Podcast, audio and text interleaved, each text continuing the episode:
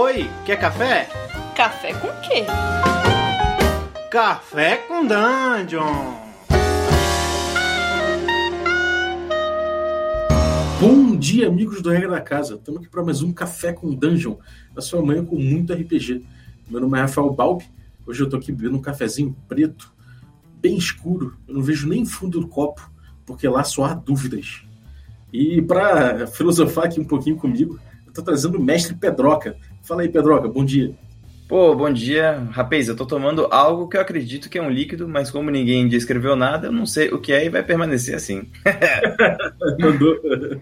Então, é, cara, a gente tem feito, a gente tem feito um bate-bola aí por iniciativa do Pedroca, que ouviu algum, algum em cima de alguns episódios do, do podcast, é, principalmente esses que a gente divaga um pouco sobre, sobre princípios de RPG, theorycraft, esse tipo de coisa, e veio fazer debates em seus vídeos lá no canal, no Mestre Pedroca, e que, cara, eu acho isso demais, eu estava até comentando aqui antes do, do, da gente começar a gravar, que, pô, isso é uma coisa muito legal, traz uma discussão para o público de forma geral, é, faz uma rede, né, conecta vários canais. Então, cara, eu, acho, eu achei que nada melhor do que trazer o cara aqui para filosofar junto. Não, justíssimo. Cara, na real, esse, essa ideia de debate, de conversa, sei lá, acho que é fundamental. Acho que a gente tem uma, dentro do mundo de produção de conteúdo, tem uma, uma ideia de um ostracismo, né? Ah, porra, finalmente eu tô produzindo o que eu quero, as pessoas vão me ouvir. Que é uma bobagem. Eu acho que você tem que discutir para poder ampliar a sua capacidade de apresentar conteúdo e assim e assim vai, né? Acho que acho que esse é o caminho que a gente deveria estar tá pensando em seguir assim para esse futuro, tá ligado? Então, é. É. e aí assim, quando vocês começaram a divagar mais sobre sobre essas coisas, eu, cara, eu sempre gostei muito de filosofia, né? Eu sou eu sou bacharel em, em teatro, né? E com tipo habilitação especificamente em educação e com a parte de filosofia artística.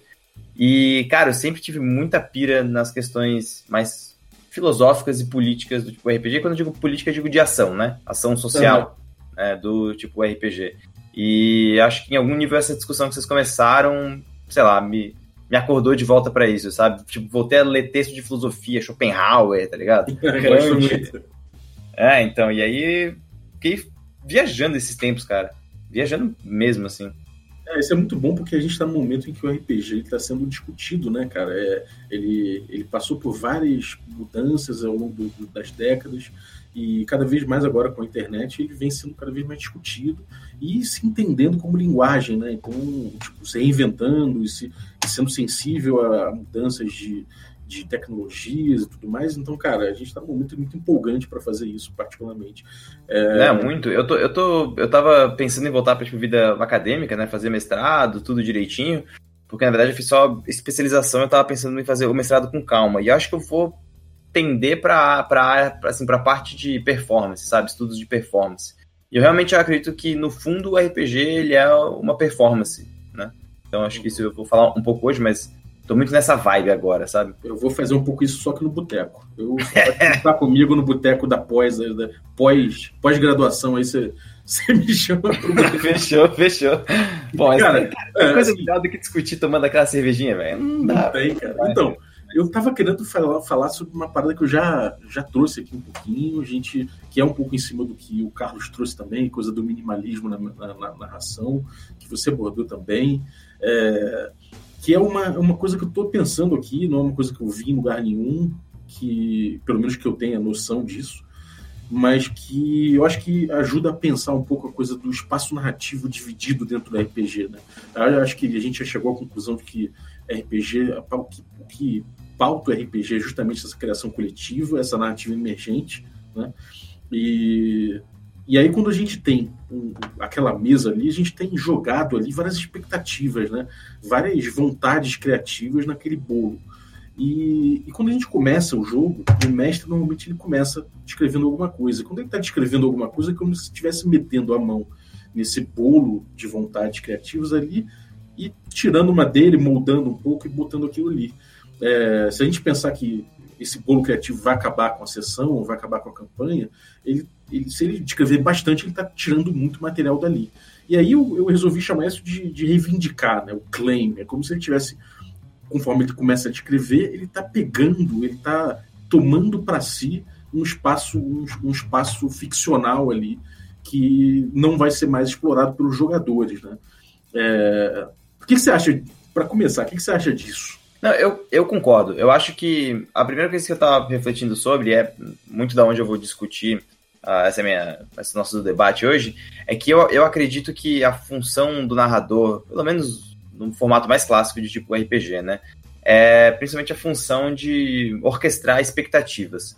Eu acredito que, de certa forma, as expectativas não são colocadas na mesa, elas são depositadas no mestre.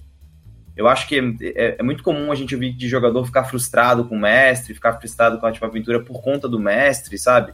E eu realmente acredito que, talvez erroneamente, talvez não, os jogadores depositem as suas expectativas, é, sei lá, pessoais, narrativas, de prazer estético, no que o mestre vai criar ou como ele vai gerenciar isso. Então, a, o primeiro ponto que eu, sei lá, que eu, que eu, tenho muito pensado é que as coisas não são colocadas claramente na mesa. Acho que isso foi um, um, pouco falado no Sessão Zero, né? A importância de colocar as coisas em cima da mesa, assim. Uhum. Mas eu acho que, de certa forma, elas são depositadas muito no mestre, sabe? Eu acho que é como se ele recebesse um monte de coisa e aí os jogadores falam, tá, e agora? O que, que acontece com tudo isso, sabe? É, isso, e... isso é, eu acho que é, é, é, o clássico do RPG, né? Normalmente é. o, o, mestre é o cara que vai trazendo é, as coisas, os jogadores reagem, e aí, com, de acordo com a reação dos jogadores, ele modela mais essa, essa massa criativa que ele tem, né? Como se, como se ele fosse o único cara que detém esse, esse, esse controle narrativo, né? É, porque eu fico, eu fico pensando assim, na verdade, uh, quando o mestre está começando a narrar, ele faz ex exatamente isso, né? Ele reivindica uma verdade de um mundo fictício, né? Então, se ele fala, pô, vocês caminham por uma cidade de ruas estreitas, a partir daquele momento, o jogador não, não pode falar que ele corre pelas ruas abertas, né? Então, Sim. ele limita. Essa é a verdade. O mestre começa a limitar a narrativa. E. E limitar não no sentido pejorativo, né? Não, de maneira alguma, é, de maneira alguma. Ele tá propondo, né? Isso, porque assim, o negócio é que eu, eu gosto muito da ideia de que a função do mestre, na verdade, é gerar lacunas. Só que para ele gerar lacunas, para ele criar um espaço vazio, ele precisa determinar o que já está preenchido. Porque senão é só espaço vazio, né? Então, quando eu penso que a função do mestre é, na verdade, criar um espaço entre coisas, ele primeiro precisa definir coisas, ou usar coisas que os jogadores trouxeram, mas essas coisas precisam estar muito bem definidas na narrativa para que possa gerar uh, um buraco para ser preenchido pelos jogadores de novo, e aí gerar novas lacunas e assim por diante, né? Uhum. É, tem um tem um, um, arquiteto aí famoso no mundo do RPG, que é o Márcio Moreira, do Perdido uhum. e falando de arquitetura, ele falou, cara, arquitetura é uma coisa meio doida porque você é, você, as pessoas vão morar onde não tem arquitetura, né? Elas vão morar no vazio. E o RPG tem muito a ver com isso, né? Tem, tem. Eu fico, eu fico, eu fico pensando no. Uh, tem alguns teatrólogos famosos, assim, que falam sobre isso, mas uh, tem um cara que é o Stanislavski, né? Ele fala sobre trabalho do ator. E ele diz que o trabalho do ator ele existe de verdade quando ele é vazio para a plateia. E o que, que, ele quer dizer de vazio para a plateia?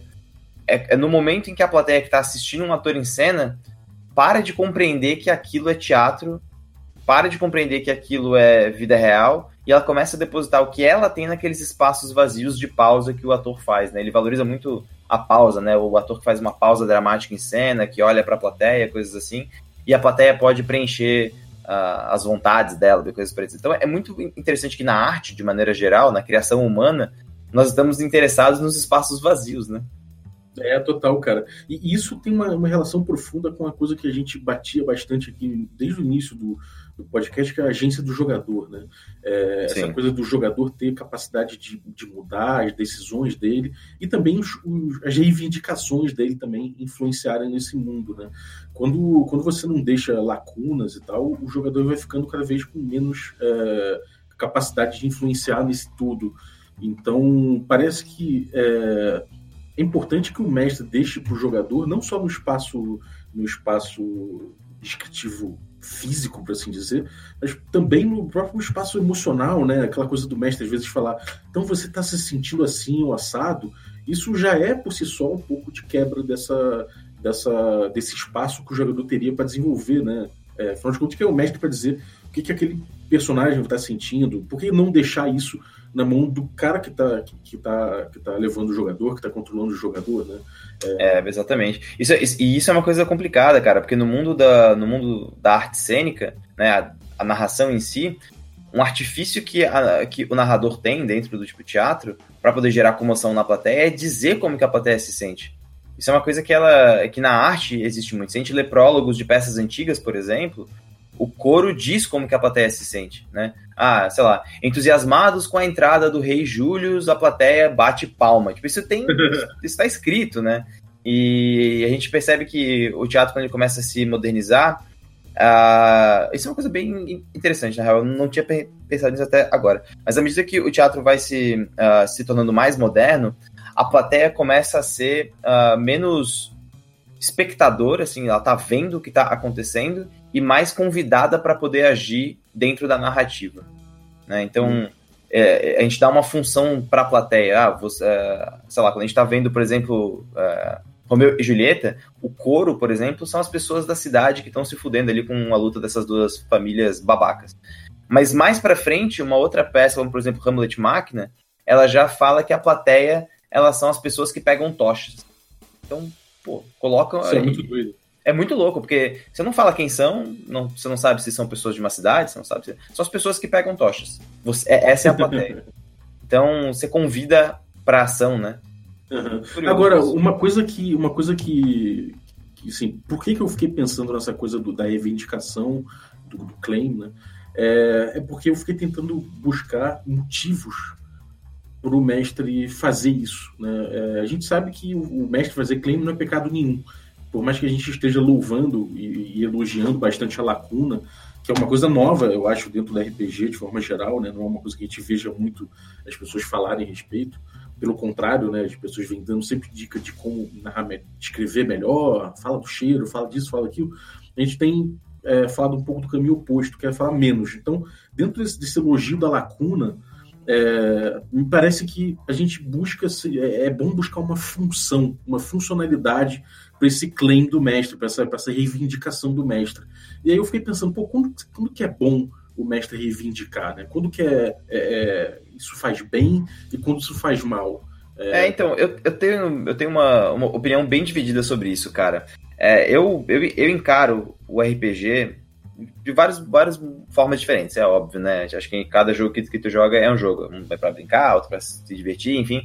Mas eu, eu entendo muito para mim como um, um, prazer social estético, assim. Eu tenho, muita, eu tenho muito prazer em ter uma história bem contada, como jogador, como mestre, como for e um espaço imaginativo que te, que te desperte, né, cara? Essa coisa. É, de que, tipo, porra, teve uma vez que ele tava jogando uma mesa com roxo, cara, e ele descreveu uma floresta. Cara, foi uma forma muito, muito simples, assim. Mas a disposição que ele colocou as árvores, eu fiquei viajando isso muito tempo. E, e eu me toquei na, nessa descrição que não era uma coisa natural. Mas, tipo, ele não falou, sei lá, do cheiro, ele não falou. Ele falou da disposição das árvores que parecia como se elas estivessem organizadas em triângulos. E, tipo, seguiu a narrativa. E, cara, isso ficou na minha cabeça um tempo e depois os personagens perceberam que eles estavam andando em círculos na floresta porque ela era mágica. Eu, caralho, velho, eu sabia que era. Filho da puta, ele falou que tinha em triângulos, mas assim, em momento algum ele precisou falar que era mágica, entendeu? Só depois que a gente encontrou o mago lá, enfim. Mas é. é... E aí, qual foi a função dessa descrição, né? Exato. Eu, eu, eu, eu, fiquei muito pensando nisso esses dias. Eu, eu acredito que o mestre precisa reivindicar, reivindicar, meu Deus do céu, quando ele acredita que aquilo tem uma função no sentido mais uh, objetivo da palavra para impulsionar a narrativa. Isso é a primeira coisa. Eu acho que ele reivindica quando ele acredita que isso vai impulsionar a narrativa. Então, uh, quando você chega para os jogadores e fala, pô, vocês recebem uma carta de um parente antigo pedindo ajuda com tal parada. Pô, você tá meio que convidando eles para participar dessa tipo, aventura. Uhum. Você não fala, vocês estão dentro da masmorra quando, né? Você convida para poder participar. Isso eu acho que é uma, é uma, forma educada de fazer isso. De, Sim. Tu deu um, tu reivindicou de forma educada. E o outro momento que eu acho que é fundamental reivindicar é quando você quer, enquanto mestre, proporcionar um tipo de reflexão, seja emocional, seja uh, psicológica, enfim, específico, né? Acho que em alguns momentos cenários específicos e RPGs específicos pedem algumas reivindicações, né? Pô, o cara que vai jogar Vampira Máscara, que vai mestrar Vampira Máscara, ele tem que fazer algumas coisas específicas, senão vira Power Ranger, sabe? Total. É, que é, é, o problema, por exemplo, que eu tenho, né? Assim, eu tive pouquíssimos narradores e mestres que uh, de fato reivindicavam o que era a fome e o que era a besta, sabe? E quando uhum. você deixa para tipo, jogadores, cara, o jogador quer usar rapidez, quer usar potência, tá ligado? O jogador mesmo não quer reivindicar isso, né? Não quer. E eu tive, eu tive isso em algum nível com uma sessão de Blood, de Blood and Honor.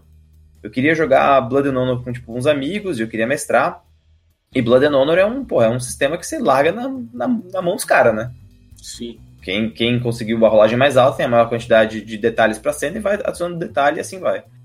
E eu percebi que eles não estavam na mesma vibe que eu. Pô, eu queria fazer um, um jogo sobre tragédia samurai, sabe? Tipo, o que é honra, o que é glória, o que é morrer por uma coisa que talvez não acredite, mas a roda celestial diz que você tem que acreditar. Porra, primeiras, primeiro teste o cara malta, tipo, imperador. sabe? Tipo, beleza, ele reivindicou uma coisa, mas a troco de quê? Né?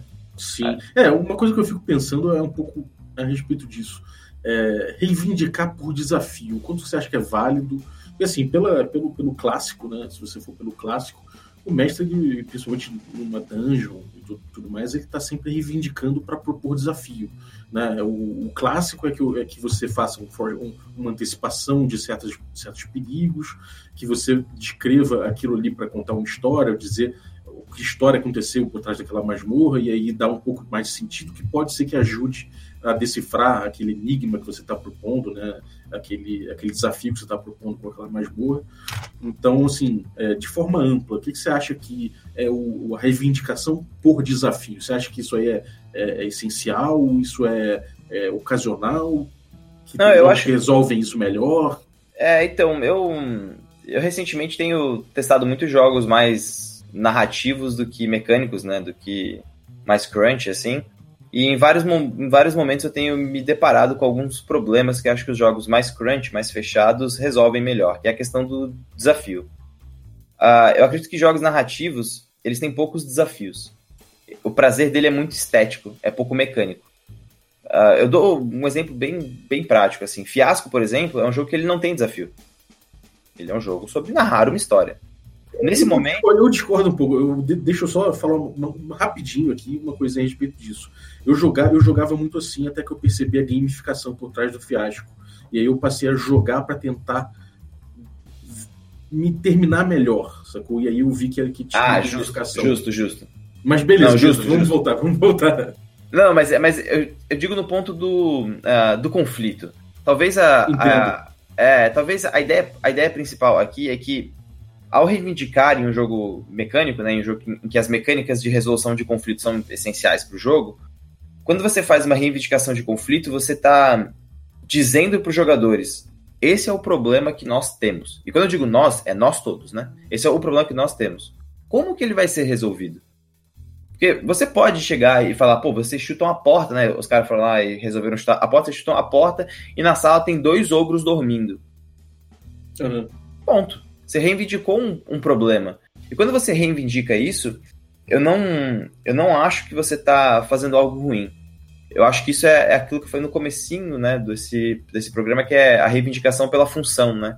É função do mestre propor problemas, eu acho. Eu acredito isso, pelo menos, né? Sim. E é a função dos jogadores impulsionar a narrativa pela resolução de conflitos e criação de novos conflitos, porque o jogador faz conflito novo, é isso que ele, é isso que ele faz. Né? então eu acho que é, é, é necessário, na verdade. É, eu acho que dentro dessa coisa do conflito, a gente tem algumas, algumas possibilidades. Né? Algumas delas são você pensar o que é o conflito essencial. Né? Por exemplo, eu joguei ontem no Vertente do Amor lá com o Matheus, do uhum. mestre, uma sessão excelente. É, deu para ver bem que. Uh, tudo bem, eu não estou falando em, em, termos minuciosos da descrição dele, mas estou falando no sentido amplo. O que ele reivindicou foi que a gente estava numa sala de tesouro é, é, recém-arrombada e, e, e, isso era dentro de um castelo que estava sendo estava under siege, estava né, sendo, sendo é, atacado por um grande dragão. E a gente saiu de lá. Me parece que ele só propôs isso, né, é, de cara. E o resto dos conflitos a gente foi meio que descobrindo juntos. É, claro que é, isso aí é uma coisa que ele, que ele pode propor e ser bem pontual em relação a isso e lacônico em relação ao resto. Ou ele pode ir descrevendo isso cada vez mais e, e trazendo mais elementos a respeito disso. Né? E aí eu acho que tem certos jogos que são mais tradicionais em que você desenha a masmorra inteira. Né? Por quê? Porque o desafio que eu estou propondo é justamente essa masmorra inteira. Ou o cara chega e fala, então, uh, o desafio. Vamos pegar, por, por exemplo, o Tomb of Horrors. É um lich que tem que, que aguardar a filatélia dele lá. E ele faz uma super tumba, inviolável. O desafio da galera é entrar lá e, e, e arrombar essa tumba e, sei lá, defenestrar essa tumba. Você tem duas formas de encarar isso. Uma é, eu vou descrever essa tumba inteira, vou mapear essa tumba inteira, vou mapear todos os desafios que tem ali, para eu poder, inclusive, fazer com que isso seja uma coisa muito orgânica, uma coisa que funciona como se fosse, de fato, uma, uma tumba, tipo, tenha toda a verossimilhança. E aí eu, como mestre, começo a fazer muitos, muitas reivindicações em cima disso, né? Para poder botar esse desafio de uma forma coerente, inclusive com muito foreshadowing, muita antecipação e tudo mais. Mas você pode encarar de uma outra forma. Você pode falar, então, o que eu estou como, como mestre aqui é, reivindicando é só o problema, que é vocês que têm que invadir essa tumba e, e defenestrar o, o, o lar desse Lich. Como é que você vê isso aí? Como é, como é que você é, tende a enxergar isso? O que, que é essencial, o que, que não é? Você acha que as duas coisas são possíveis? Então, eu acredito que elas servem a, servem a propósitos diferentes, assim. Quando, quando eu comecei a pensar em mestrar Mares de Sal e Sangue, o, eu cheguei pro Azex e falei, cara, eu tenho uma proposta de mesa que ela é para três temporadas. Mas a primeira temporada eu queria guiar bastante ela. Você deixa? Essa foi, essa foi uma coisa que eu falei para ele de, assim, de fato. Falei, cara, eu tenho uma, uma, uma proposta meio poética pro jogo. Que é colocar os jogadores num, num, ponto e a plateia, assim, né? Porque tem que pensar nisso, né? Era em, em tinha uma plateia. Isso muda também uhum. consideravelmente, né? E ele falou, não, beleza, vamos lá. E eu guiei a campanha inteira. Essa é a verdade. Eu guiei a campanha inteira e eu queria, na verdade, o mais interessante para mim era como que os jogadores queriam que seus personagens saíssem desse primeiro estado. Então, assim, os 10 episódios, na verdade, serviam para poder criar o episódio 1 da segunda temporada, sabe? Então, na verdade. Um prólogo, né? Um prólogo, é. Então, assim, eu reivindiquei boa parte das coisas porque eu queria determinar para eles, tipo, qual que é o mundo que vocês estão jogando? O que, que significa contar uma história nesse mundo, de fato? Né? Porque também tem isso. Quando você mestre em, em, em, um cenário, muitas reivindicações não são nem do mestre, né? É de quem escreveu o cenário. Então, então, então assim, claro que você pode falar, caguei para isso, vai ser, vai ser assim, mas em algum momento alguém reivindicou isso por você. Já a segunda temporada, eu já quero fazer ela basicamente assim. Esses são os problemas que existem nessas, nessas cidades-estados, o que, que vocês fazem? Então, tipo, foda-se. O que, que vocês fazem, entendeu?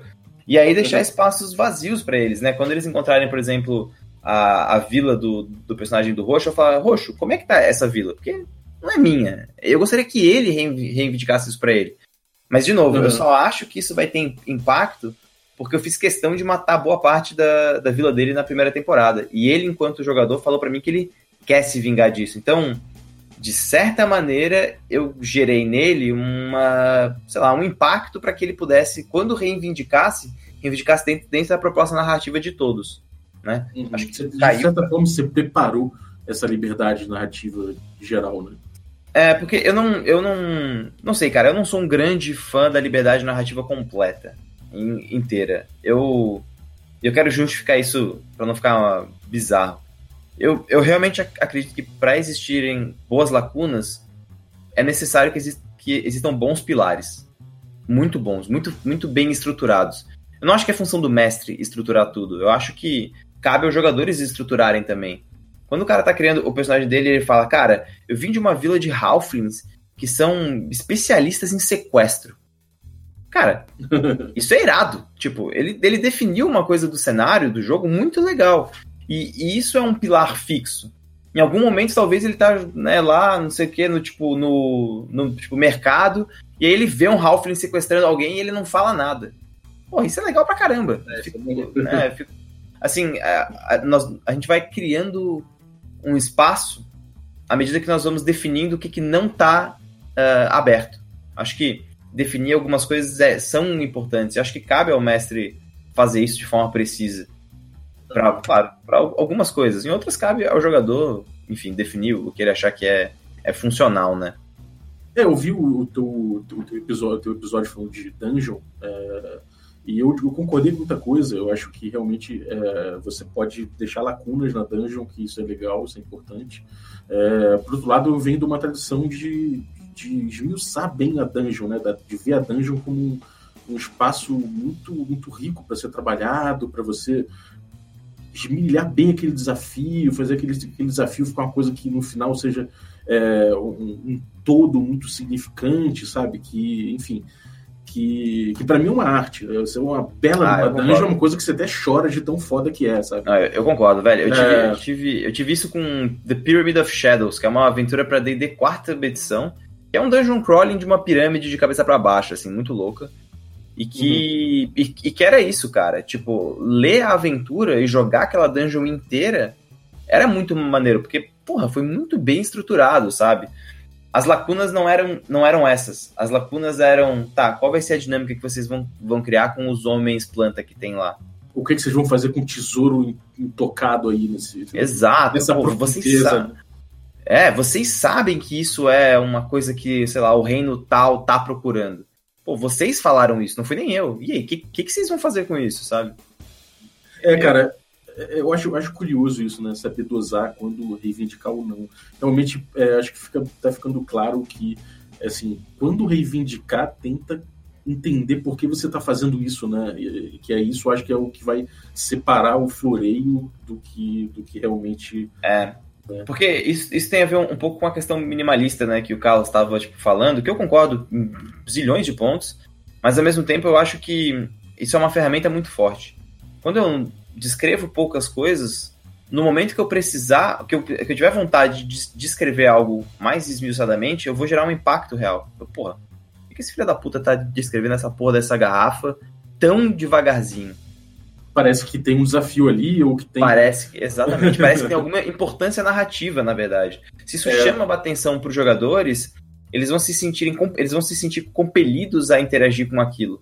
E isso gera ação e reação, né? Eu acho que o narrar pouco para narrar mais, ele é um pouco disso, assim, que eu tava. Eu até fiz o, o vídeo sobre isso, mas que é, é exatamente para mim esse ponto. No momento que eu decidi narrar alguma coisa, que eu tenho que ser significativo para a história que nós estamos criando, né?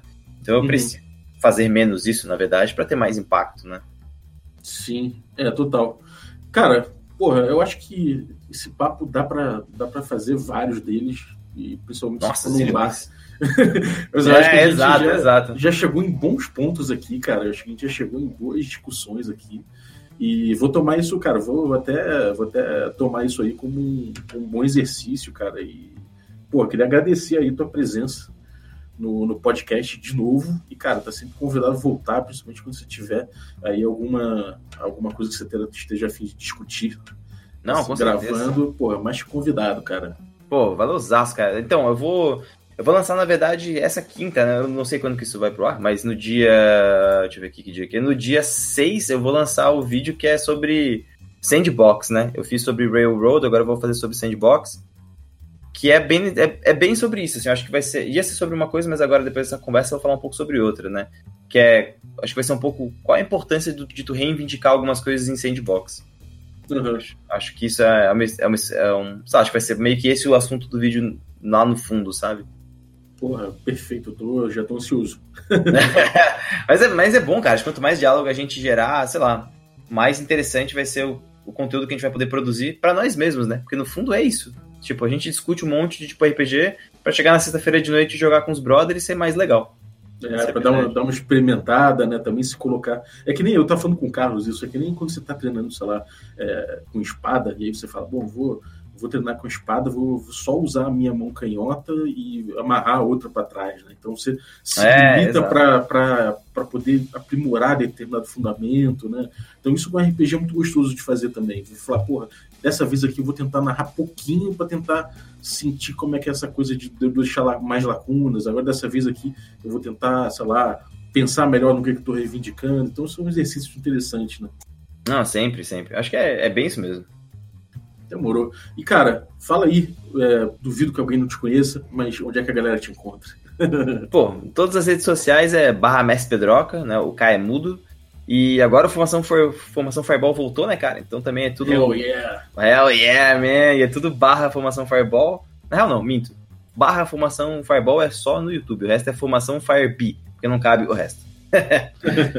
e agora bilíngue, né? E agora, nossa, velho, nem me fala, velho. Vai sair essa quinta-feira também. A gente tá vendo como que vai ser. Sei lá, vai ser muito louco, velho. Vai ser, vai, vai ser. Vai ser doideira, vai ser doideira. Mas é isso aí. Se vocês tiverem a fim de ver esses conteúdos a mais, só colar. Acompanhe aí, não só o Mestre Pedroca, mas acompanhe esses caras de formação que realmente estão é, divulgando aí desde sempre a RPG e ensinando pra galera como é que se faz. Porra, brigadaço, Pedroca. É sempre um prazer ter você aqui. E, galera, se vocês estão ouvindo aí esse podcast na quarta-feira, tem nossa stream presencial online, é, 21 horas, exceto quando a gente fala que vai ser 22 e 30 por conta dessa CXP, então fique ligado, se tiver alguma divulgação nas nossas redes sociais, você acompanha. É... Mas a gente tem, desde a quinta edição, Magic Punk, nossa campanha que já está na segunda temporada, e já está chegando ao fim, já está na sessão 8, vai até a sessão 10 mais ou menos, e depois a gente volta com alguns sistemas doidões, alguns, alguns sistemas diferentes, é, com outros membros da, equipe mestrando. É, fora isso, terças e quintas tem aí nosso, nosso, nosso Carlinhos Malvadeza mestrando Blades in the Dark e o Gustavo Tertulione mestrando o Cult, que é muito maneiro também. É, fora isso, é, acompanhe aí nossas redes sociais, acompanhe aí nosso YouTube aí também, tem conteúdo divertido é, e cola com a gente. Muito obrigado e até a próxima. Valeu!